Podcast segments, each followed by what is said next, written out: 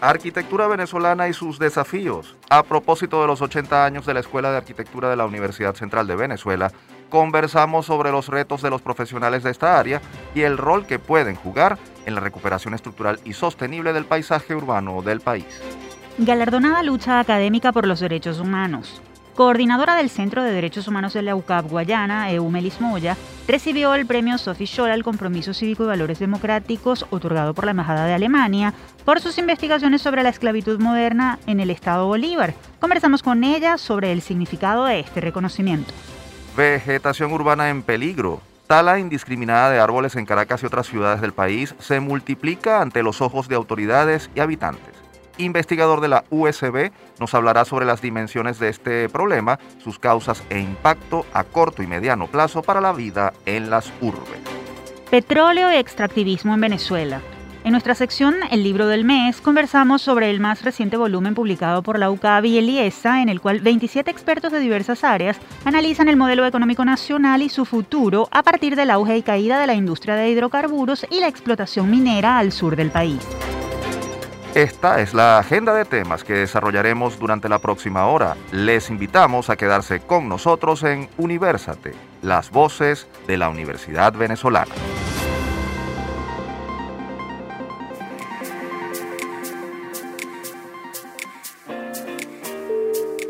Les saludamos Tamara Sluznis y Efraín Castillo. Y les damos la bienvenida a nuestro programa Universate transmitido a nivel nacional por Unión Radio. Este espacio es producido por Unión Radio Cultural y la Dirección General de Comunicación, Mercadeo y Promoción de la Universidad Católica Andrés Bello. En la jefatura de producción están Inmaculada Sebastiano y Carlos Javier Virgües. En la producción, José Ali Linares y Miguel Ángel Villamizar. Y en la dirección técnica están Fernando Camacho, Giancarlos Caraballo y Ricardi Carrera. Un placer recibirlos en de las voces de la Universidad Venezolana. Nos complace estar nuevamente con ustedes. Hoy traemos un programa de lujo cargado de entrevistas que evidencian las contribuciones que pueden hacer y están haciendo las universidades para el desarrollo del país. Y sin más preámbulos, vamos a comenzar nuestra edición de hoy. Le pondremos la lupa a una situación que podría afectar considerablemente los ecosistemas urbanos y tendremos la visión de un experto universitario sobre este tema. Los invitamos a quedarse con nosotros y a escuchar lo que tenemos a continuación. Lupa Universate. Desde hace meses viene siendo noticia la tala de árboles en zonas urbanas de Caracas y otras ciudades del país, una acción que, de acuerdo con ONG ambientalistas y expertos, podría generar graves consecuencias que se traducen principalmente en la destrucción del ecosistema urbano y la subida progresiva de la temperatura. La venta de la madera para convertirla en leña y utilizarla como un insumo para cocinar ante la escasez del gas doméstico o la construcción de edificios y otras obras de infraestructura son dos de las razones que las propias ONG han señalado como causas de este fenómeno. ¿Qué tan grave es esta situación? ¿Por qué es necesario preservar la vegetación en zonas urbanas? ¿Y qué, qué aportes puede hacer la academia para evaluar lo que ocurre y hacerle frente a esta situación? Para conversar sobre este tema recibimos vía telefónica al profesor Edgar Llerena, él es abogado, biólogo, magíster en ciencias biológicas e investigador del Departamento de Estudios Ambientales de la Universidad Simón Bolívar USB. Un gusto recibirlo en Universate, profesor. Muchas gracias, aquí a la orden. Profesor Llerena, ¿qué hay detrás de la tala de árboles que parece multiplicarse en varios estados del país? ¿Es casualidad? ¿Se trata tal vez de acciones orquestadas? Bueno, eh, casualmente eh, eh, vemos como un repunte de este fenómeno de la tala de árboles en, este año, que es un año electoral, y así como el de la pavimentación de las calles, que también probablemente ustedes han visto. ¿no? Yo imagino que como es año electoral, es, una oportunidad propicia para, para otorgar contratos de, algún tipo y bueno, ustedes saben que eso siempre tiene alguna relación con la campaña electoral y, bueno, eh, talar árboles pareciera que es una actividad relativamente sencilla y, bueno, y que eh, en algunos casos puede estar justificada y en otros no. ¿Qué pierden las ciudades y sus ciudadanos con la tala de árboles? ¿Cómo estas acciones impactan el medio ambiente? Y si hay alguna cifra o dato sobre, por ejemplo, la pérdida de oxígeno o la elevación de temperatura que pueda usted ofrecernos y que pueda darnos una idea de las consecuencias de acciones como estas. Bueno, los árboles son elementos esenciales en una ciudad porque primero está la parte estética, por otro lado está la parte de, sombra que ellos proveen, eh, amortiguan y, mejoran un poco el microclima en algunos sectores de la ciudad. Eh, por supuesto que dan una sensación de contribución con la, con la calidad ambiental. Y es una sensación que, bueno, que tiene una, que, tiene fundamento real y no es solamente una sensación, es una realidad. Una ciudad sin árboles, pues una ciudad inhóspita, una ciudad muy desagradable. Por lo tanto, los beneficios son obvios. Y Caracas, toda la, por ejemplo, si hablamos de Caracas, Caracas es una, una ciudad que siempre ha tenido fama por, por, por ser bastante verde, eh, por estar bastante arborizada, eh, más allá de, del escenario que tiene con el Ávila, la propia ciudad eh, pierde mucho cuando se hacen estas, estas acciones de tala sin, ninguna, sin ningún sentido, sin ninguna planificación. Profesor Llerena, usted forma parte del Departamento de Estudios Ambientales de la Universidad Simón Bolívar. Le preguntamos, ¿se está evaluando desde allí y desde alguna otra universidad la dimensión real de este fenómeno? ¿Qué se puede hacer o qué se está haciendo desde la academia para identificar en su justa medida este problema y hacerle frente? Bueno, eh, como ustedes saben, la academia está prácticamente en la peor crisis de su historia, ¿no? Eh, aquí no hay recursos suficientes para hacer investigaciones ni, ni, ningún tipo de retribución económica que se pueda llamar como tal. Entonces realmente desde la academia es muy poco lo que se puede hacer en, un momento como esto y aquí es donde precisamente las naciones y las sociedades tienen que entender el valor que tienen las universidades porque son los centros de investigación, los centros para generar opinión fundamentada en conocimiento científico. Entonces, yo hasta, hasta donde yo sé no hay alguien que esté investigando esto sistemáticamente.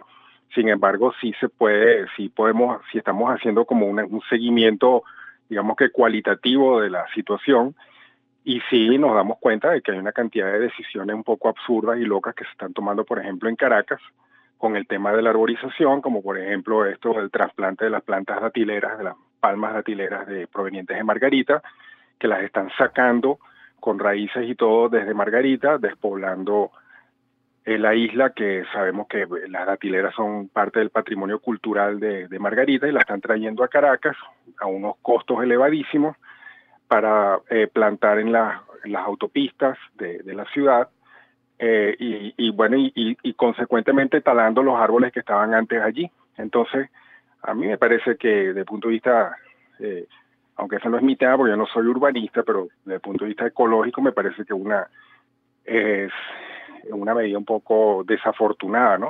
Cuando más bien deberían debería buscarse es promover una arborización con especies propias de la zona, de acá de Caracas, que estén adecuadas al clima de aquí y que de alguna forma no signifique un, gasto dispendioso, porque hay que ver lo que significa traer una planta de atilera de esta que probablemente pese una tonelada, por lo menos desde Margarita hasta acá por vía terrestre, para luego trasplantarlas aquí y sin estar seguro de cuál va a ser el éxito de esas plantas cuando sean trasplantadas. ¿Existe algún marco legal para detener esta situación o para regularla? ¿Quién debería supervisar que la tala de árboles no sea indiscriminada? ¿Cuál es el rol de las alcaldías, por ejemplo?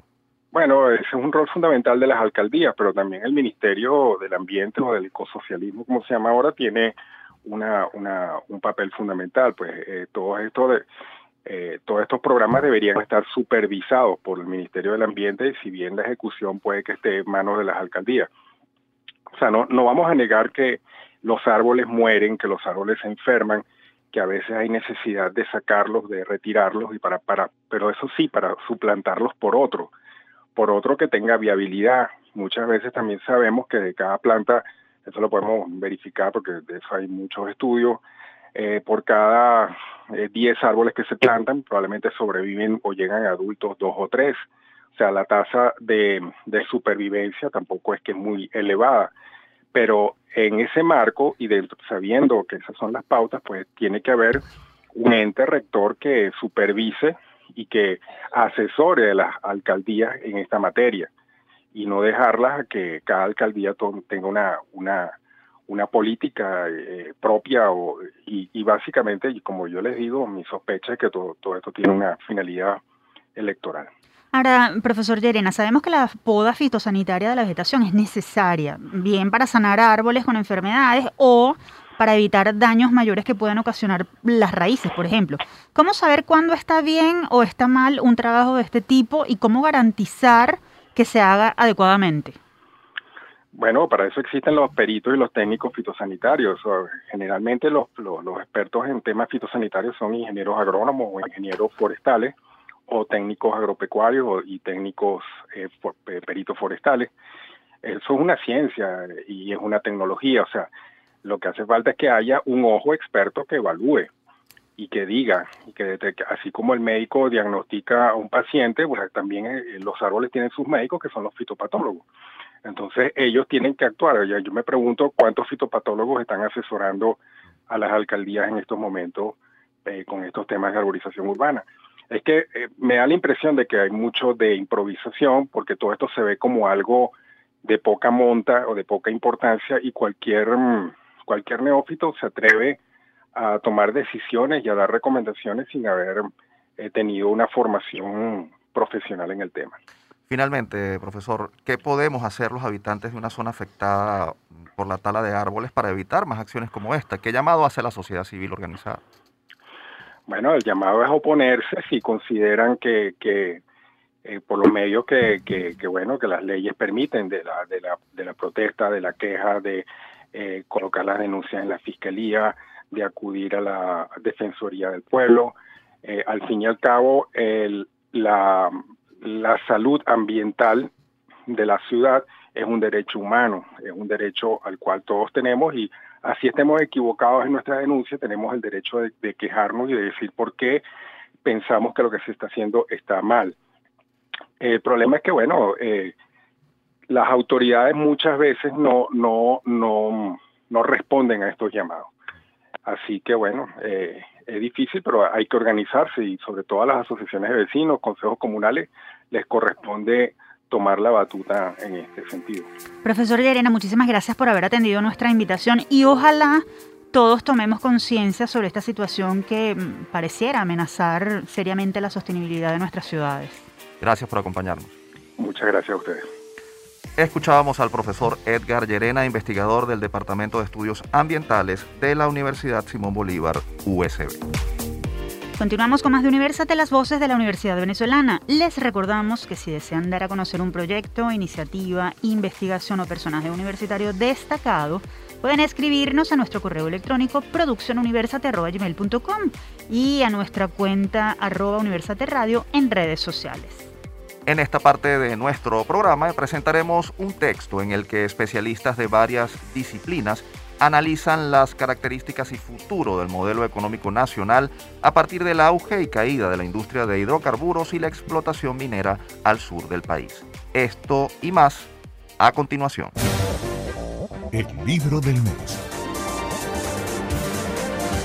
Como parte de su colección Visión Venezuela, la editorial Ave Ediciones de la UCAP recientemente publicó el libro Petróleo y Extractivismo en Venezuela, Propiedades, Diversificación y Estado.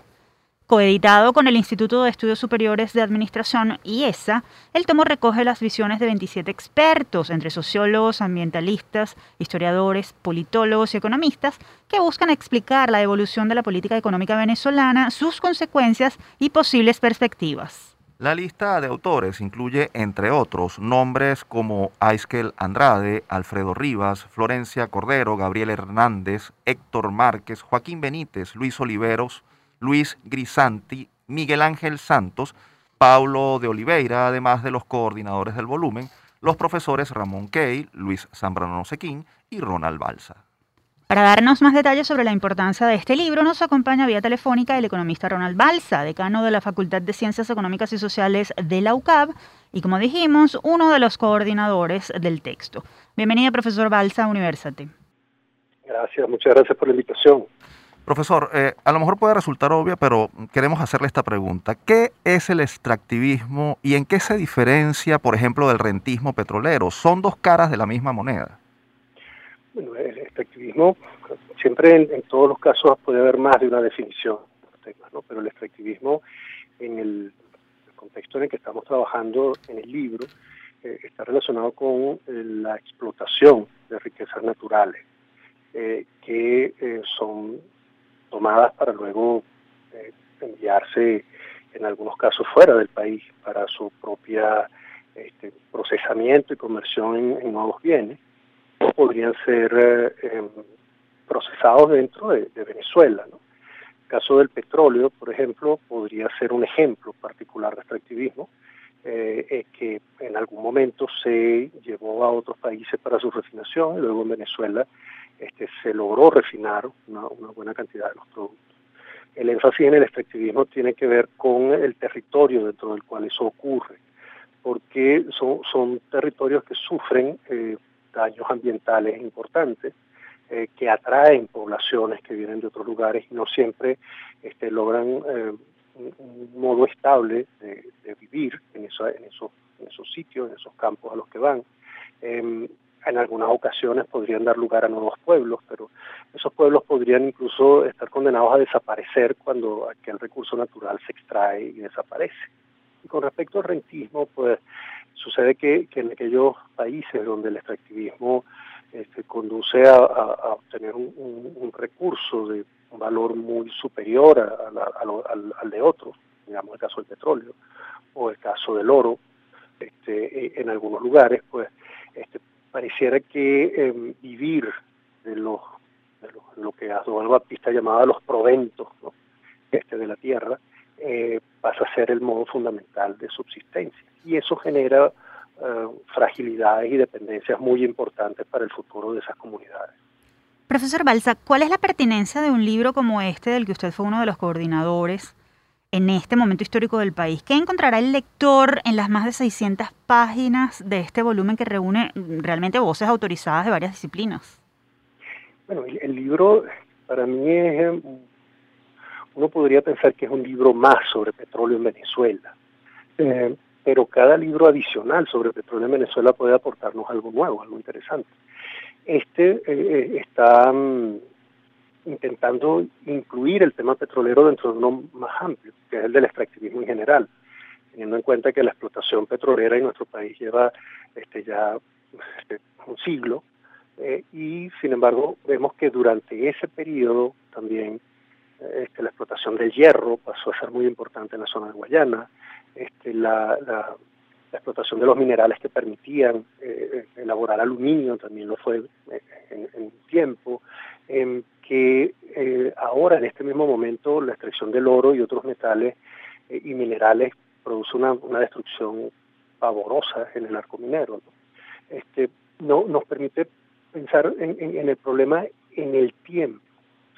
Aquí hay artículos que pueden revisar los años iniciales, y las implicaciones políticas este, que, tuvo la posibilidad de exportar petróleo en nuestro país.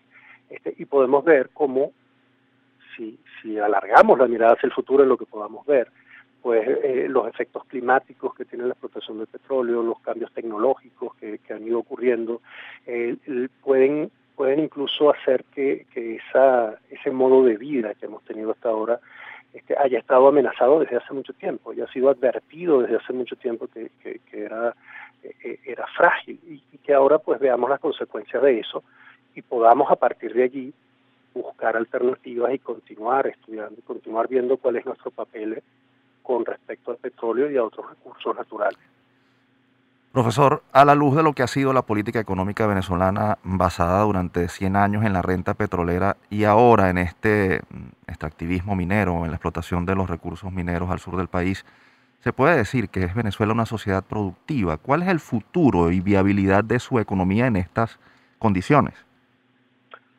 Esa pregunta es muy buena porque a veces parece que por ser este un país monoexportador eh, durante mucho tiempo, con un gobierno que además eh, o con gobiernos que además tomaron en algunos momentos del tiempo eh, medidas que, acentuaron nuestra, nuestra debilidad en tiempos posteriores, eh, no, no, no, fuésemos una sociedad productiva, porque no hay diversificación en, algún tipo de producto.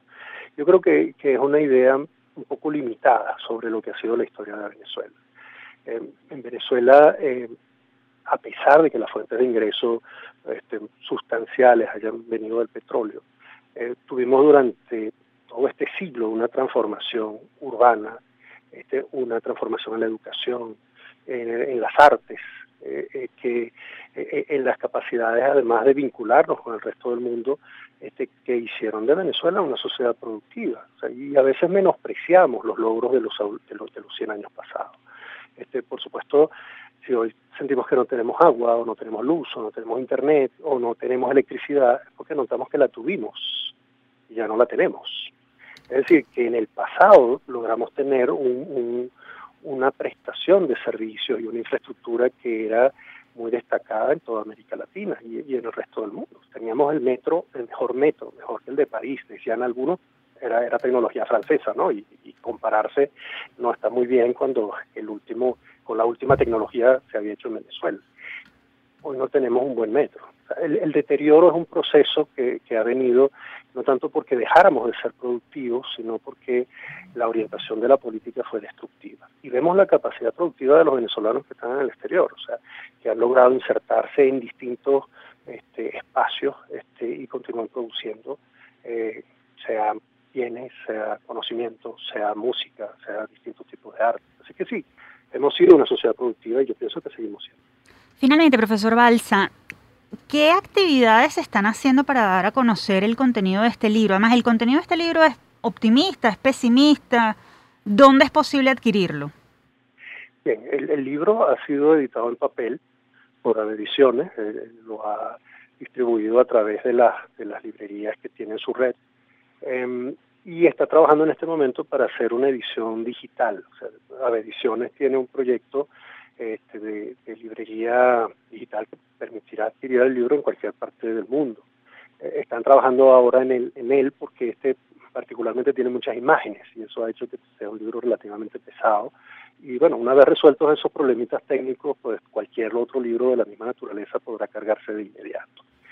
Em, el libro em, es, un resultado de un esfuerzo conjunto. Efectivamente, eh, la intención fue llamar a profesionales de distintas, de distintas disciplinas, este, hacerlo en colaboración con el IESA para ampliar la capacidad de convocatoria, para mostrar que bueno, que nuestro trabajo en conjunto este, puede dar, puede dar grandes frutos. Eso ya es un mensaje optimista desde mi punto de vista. El hecho de que el libro exista, que podamos trabajar en conjunto, que podamos revisar nuestra historia, podamos hablar de esto en Universate, pues ya es una buena noticia. Y nosotros, a nosotros nos alegra siempre poder contar con, su opinión y dar noticias como esta, como la de publicación de eh, volúmenes que analizan, eh, diagnostican, pero también proponen soluciones para, para el país. Profesor Balsa, se nos agotó el tiempo, le damos las gracias por habernos acompañado. Muchas gracias a ustedes, siempre un gusto. Ustedes escuchaban al profesor Ronald Balsa, es decano de la Facultad de Ciencias Económicas y Sociales de la UCAB y uno de los coordinadores del libro Petróleo y Extractivismo en Venezuela. Les recordamos que pueden obtener más información sobre cómo adquirir este texto siguiendo la cuenta arroba en Instagram. Con esto hacemos una pausa. Al regreso seguiremos con más de nuestra revista radial universitaria de los fines de semana. Somos Universal.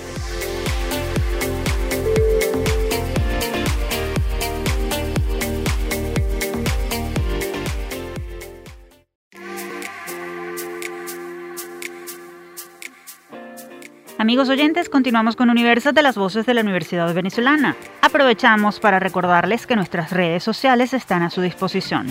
En Twitter, Facebook e Instagram nos encuentran como arroba Universate Radio. Y antes de continuar con este segmento, a nombre del equipo de Universate, es momento de felicitar a nuestra compañera en la conducción en Universate, Tamara Luznis, quien el pasado 8 de noviembre celebró un nuevo aniversario de su nacimiento. Felicitaciones, Tamara, en nombre de todo el equipo. Gracias, muchachos, muchas gracias.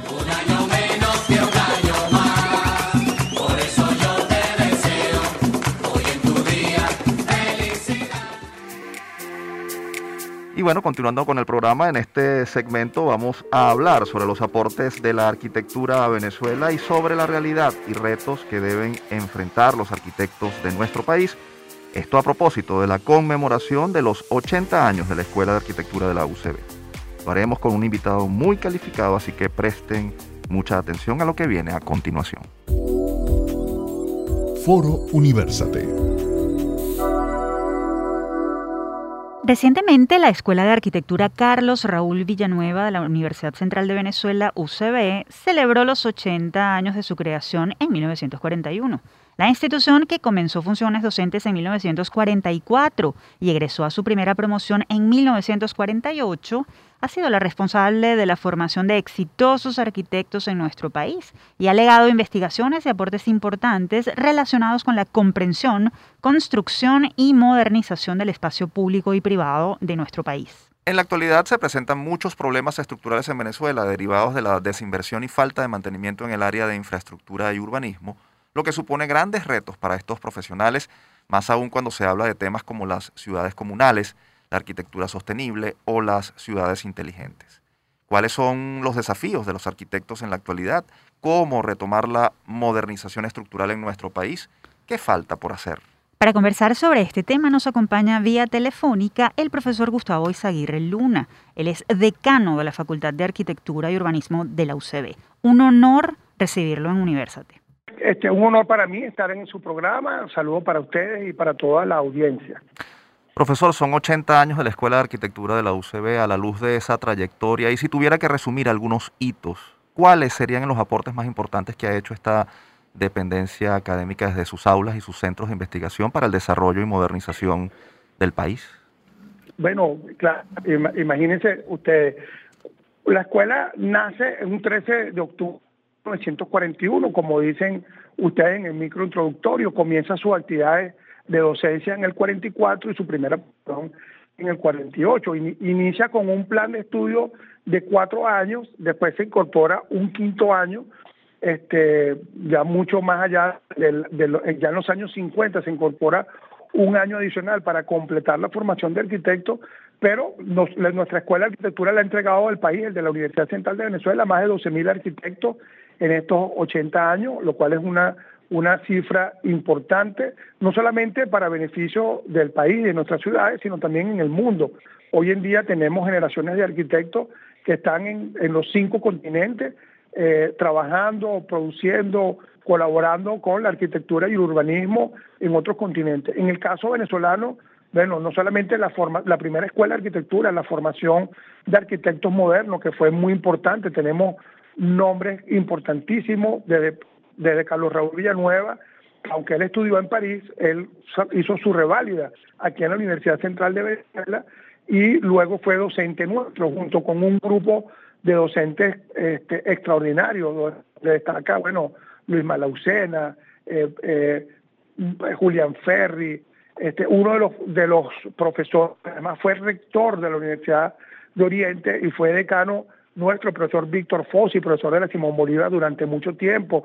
Este año perdimos al doctor Oscar Carpio. El profesor Oscar Carpio no solamente fue director y decano de la Facultad de Arquitectura, sino que además fue rector de la Universidad Metropolitana e introdujo los estudios y los posgrados de diseño urbano y este, en, en la Universidad Metropolitana. Tenemos, bueno, el profesor Américo Failache, que todavía está vivo, tiene 86 años, decano nuestro. Tenemos una cantidad de premios nacionales de arquitectura.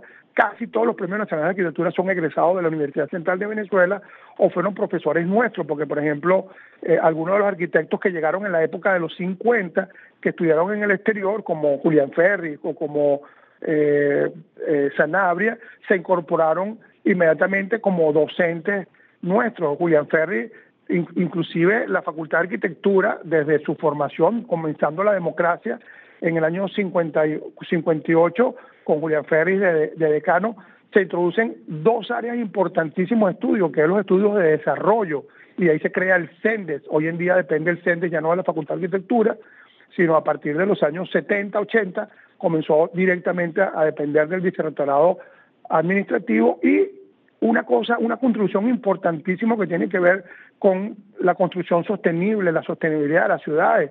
En la Facultad de Arquitectura, en los años 70, en el año 71 en particular, se crean los ambientales.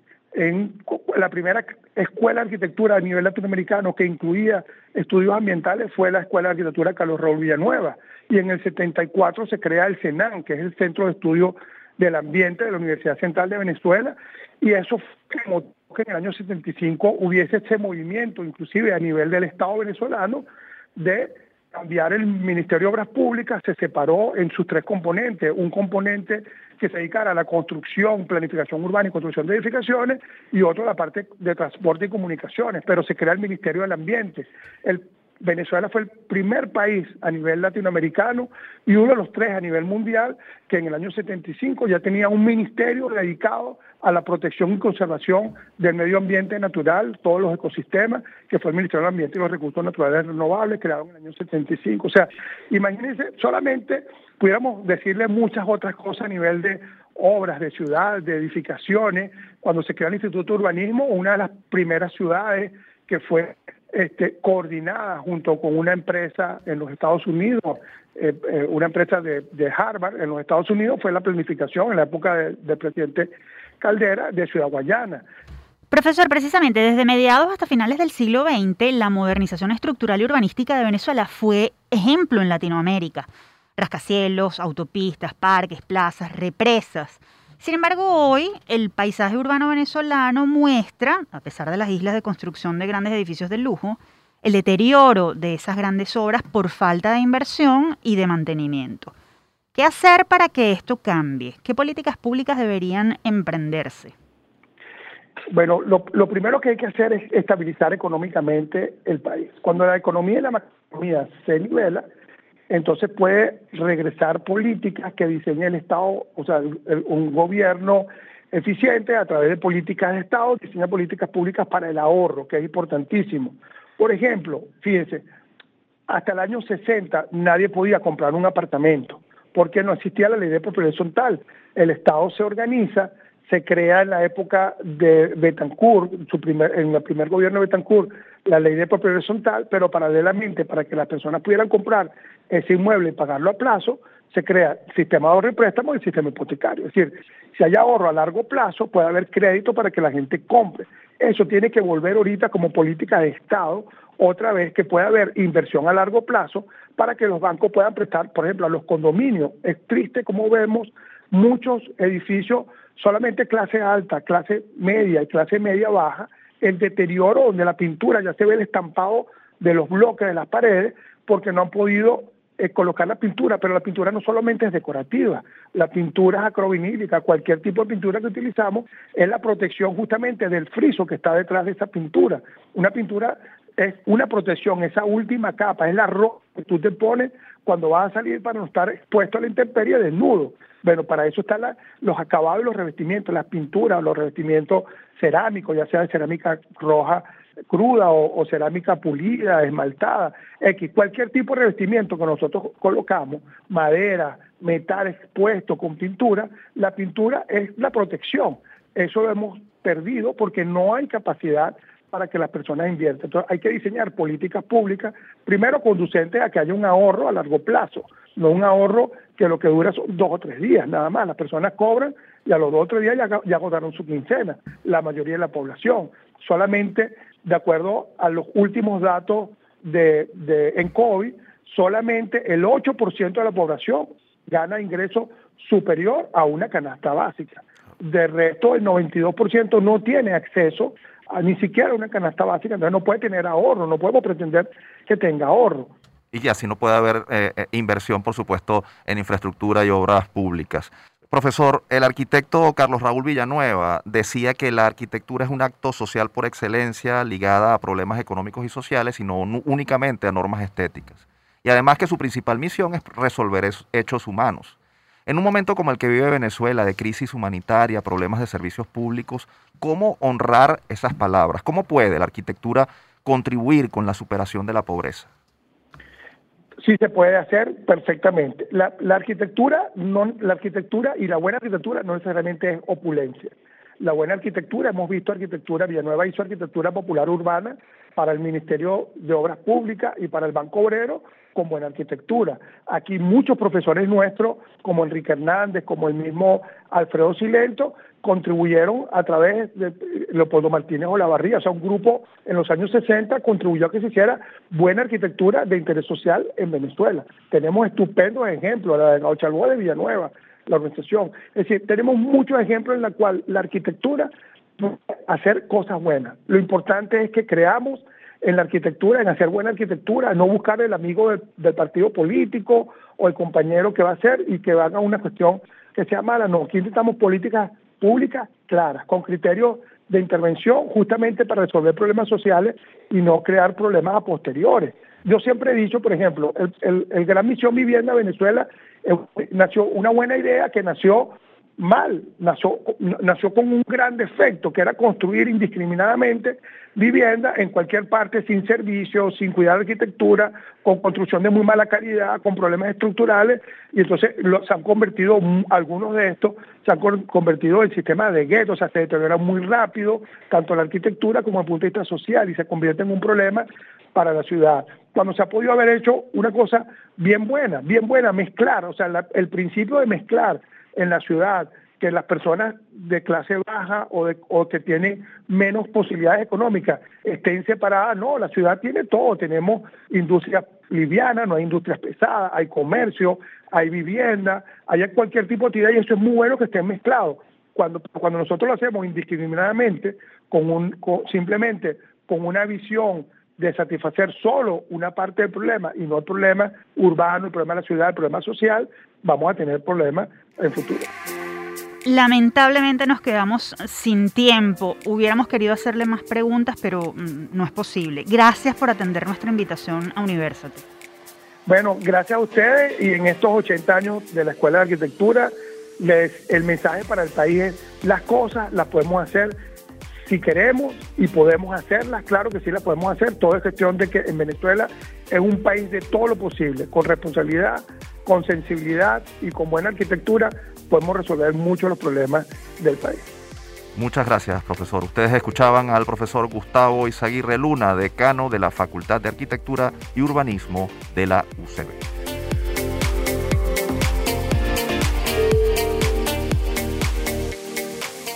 Avanzamos en esta edición de Universate. Les recordamos que todos nuestros episodios están disponibles en iBox, Spotify y Google Podcast. Allí nos encuentran como Producción Universate. Y ahora es momento de resaltar la valía de investigadores venezolanos que siguen obteniendo triunfos y demostrando que pese a las dificultades, la universidad sigue más viva que nunca. El Universitario de la Semana. El pasado 5 de noviembre, la abogada bucavista Eumelis Moya recibió por parte de la Embajada de Alemania en Venezuela el premio Sophie Scholl al compromiso cívico y valores democráticos, que es otorgado a personas comprometidas con el civismo, la democracia y los derechos humanos. Moya, quien es docente e investigadora del Centro de Derechos Humanos de la UCAP en Guayana, ha liderado una serie de investigaciones en la región sur de nuestro país que revelan casos de esclavitud moderna, explotación sexual y laboral, así como también demuestran el impacto del arco minero del Orinoco en la sociedad. Para conversar sobre este triunfo y otros temas de interés para todos, recibimos nuevamente en nuestro espacio a la profesora Eumelis Moya, coordinadora del Centro de Derechos Humanos de la UCAP, Extensión Guayana. Bienvenida, profesora, y felicitaciones por ese premio. Hola, buenos días, muchas gracias. Profesora, ¿cómo recibe este reconocimiento y qué significa para usted como persona y como investigadora? Además, ¿Por qué, ¿Por qué se le concedió a una investigadora universitaria? ¿Qué piensa al, respecto? Fíjate, yo te voy a decir lo mismo que dije el día que lo recibí. Yo no lo vi venir.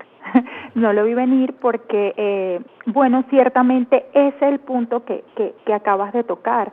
Es el tema de que son investigaciones eh, que si bien se hacen eh, en, en campo, son investigaciones académicas que por lo general van destinadas a sentar bases que les permitan a otras eh, instituciones y organizaciones de implementación eh, realizar las actividades de incidencia.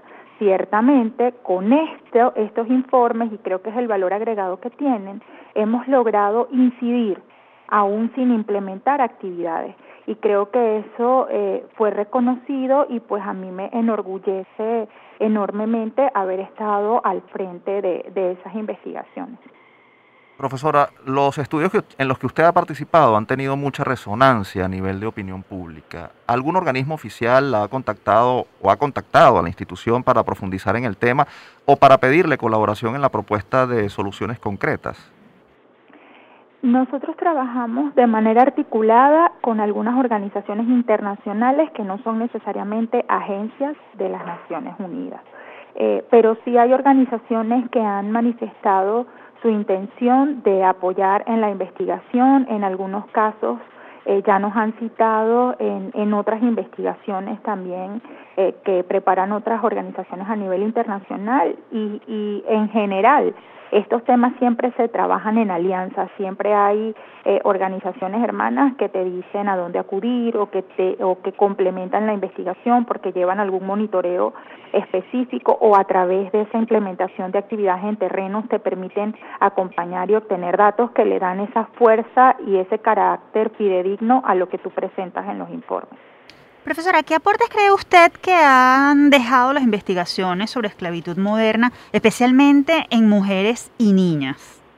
Yo creo que primero, lo primero es poner sobre el tapete nuevamente el tema de la esclavitud moderna porque las personas suelen asociar el tema esclavitud con las nociones históricas, ¿no?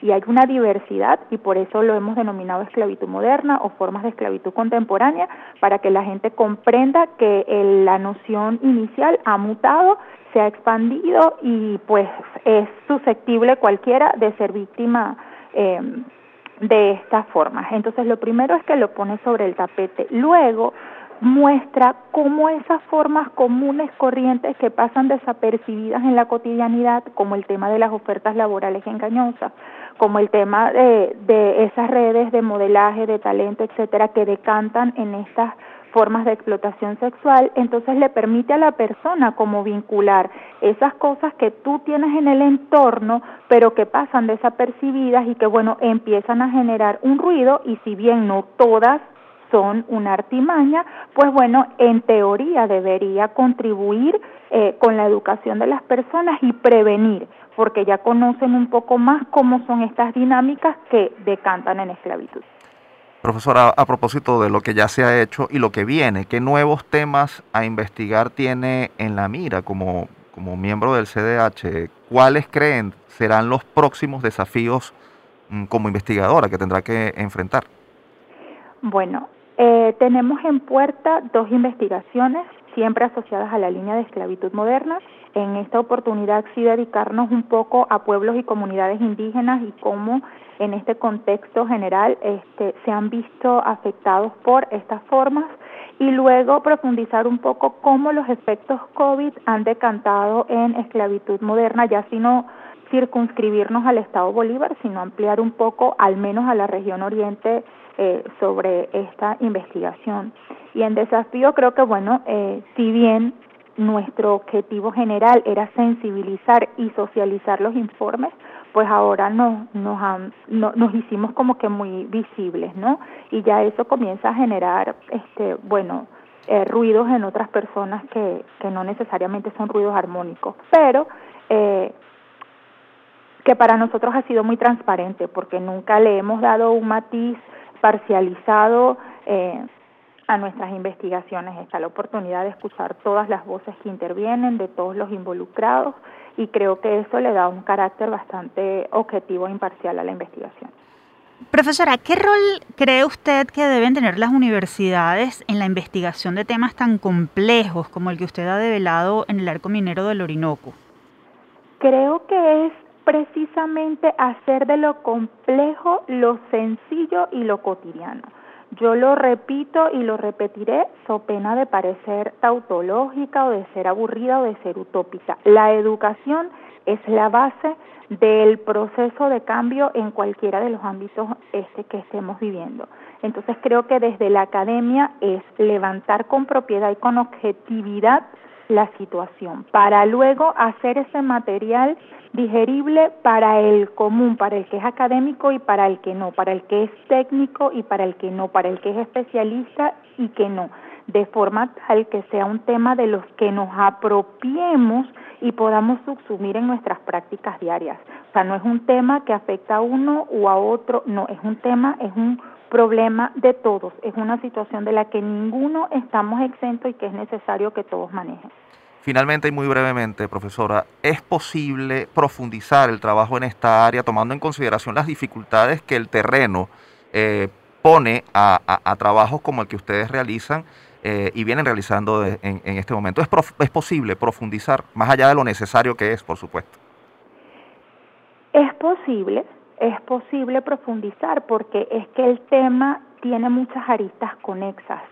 Este, yo, de, yo decía hace un rato en una intervención que tuve en un foro, bueno, es que la gente se concentra y ve en esclavitud moderna la persona que está esclavizada, pero que hay detrás, esa es una persona que tiene familia, que no tiene, qué pasa con esa familia, qué pasa con el entorno, este, es la práctica esclavista, pero en qué contexto se desenvuelve, cómo están los servicios públicos. Entonces, yo creo que eh, poder articular los elementos que intervienen en ese contexto de esclavitud sí permite ahondar un poco más, que la gente dimensione y comprenda mejor las implicaciones del tema. Profesora Moya, estamos como ucavistas muy orgullosos de usted y de este triunfo. Gracias por su aporte a la Academia Venezolana y gracias por aceptar una vez más nuestra invitación a Universate. No, gracias a ustedes por esas palabras, por la consideración, además que siempre son plataforma para mostrar el trabajo y eso es algo que contribuye a este logro. Entonces, de verdad que gracias a ustedes también.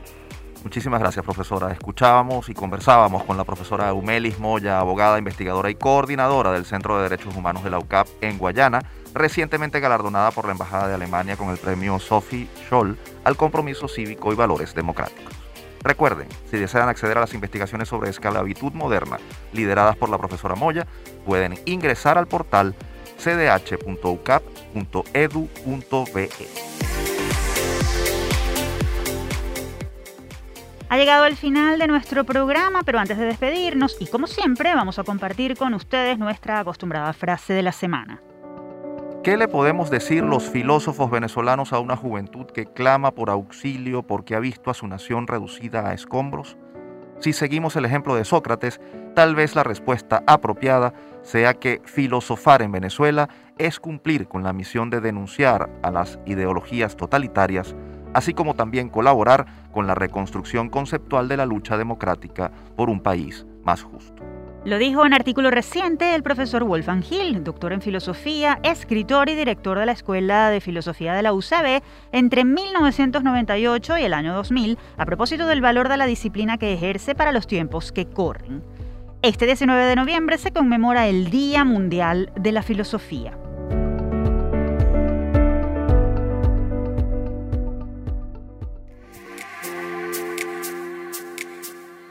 Ahora sí decimos adiós por el día de hoy. Les recordamos que esta fue una producción de Unión Radio Cultural y la Dirección General de Comunicación, Mercadeo y Promoción de la Universidad Católica Andrés Bello. En la jefatura de producción estuvieron Inmaculada Sebastiano y Carlos Javier Virgües. En la producción, José Ali Linares y Miguel Ángel Villamizar. En la dirección técnica, Fernando Camacho, Giancarlos Caraballo y Ricardi Carrer.